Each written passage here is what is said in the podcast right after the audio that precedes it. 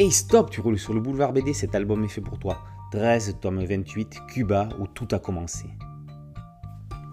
Maison Blanche, Washington DC. Jason McLean, conseiller spécial à la sécurité, épluche quotidiennement les rapports des services de renseignement. Il vient d'y découvrir un mail envoyé par le directeur de la prison cubaine de Boniato à un officier de GRU, les renseignements militaires de Moscou. Le message a été envoyé non crypté depuis la prison et a été intercepté par les services de la base de Guantanamo. Il émane du compte d'André Stadin, un prisonnier qui réclame l'aide du GRU. C'est un hacker du web formé par les Russes. Depuis trois ans, il exerce en freelance. Soupçonné d'être derrière l'une des plus grandes affaires de piratage informatique d'Amérique du Sud, il demande l'aide de ses anciens patrons. McLean va tenter de le sortir de ce guépier avant que les Russes acceptent le montant de la rançon exigée par le directeur de la prison afin d'assurer la réélection du président Allerton et l'accession de Jason à la vice-présidence. Tiens donc, Jason McLean, alias 13, souhaite accéder à la vice-présidence.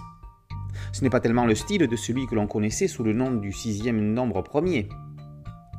Ah mais oui, n'oublions pas qu'il a reperdu la mémoire, ou plutôt que celle-ci a été reprogrammée par la fondation d'extrême droite Mayflower qui a placé Allerton à la présidence.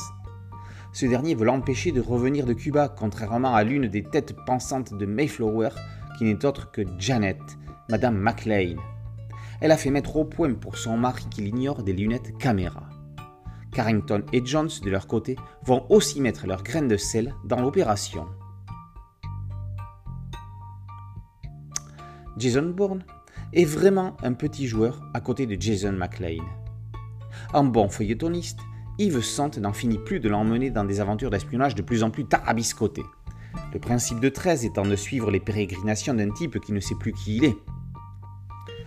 À partir du moment où l'arc principal était clos et où tout l'historique du Mayflower était écrit, il fallait bien revenir à l'ADN de départ. Pour cela, une seule solution, réamnésier l'amnésique. Il fallait oser. C'est rocambolesque, c'est culotté même. Miraculeusement, ça marche. Santa a étalé son nouveau jeu lors de l'histoire précédente. Il peut à présent démarrer une vraie nouvelle partie. C'est Cuba où tout a commencé, premier épisode d'un nouveau diptyque. Le scénariste n'efface rien de tout le travail de Van Hamme. Pour preuve, il y est fait référence au Cascador et à Maria. Au dessin, Yuri Jigunov reste le maître en la matière. William Vance peut reposer serein. Un petit tour à Cuba pour une bonne BD d'action classique comme on aime? Dépêchez-vous d'y suivre 13 parce qu'on va très vite partir pour Moscou. 13, tome 28, Cuba où tout a commencé par Sant et Jigunov est paru aux éditions d'Argo.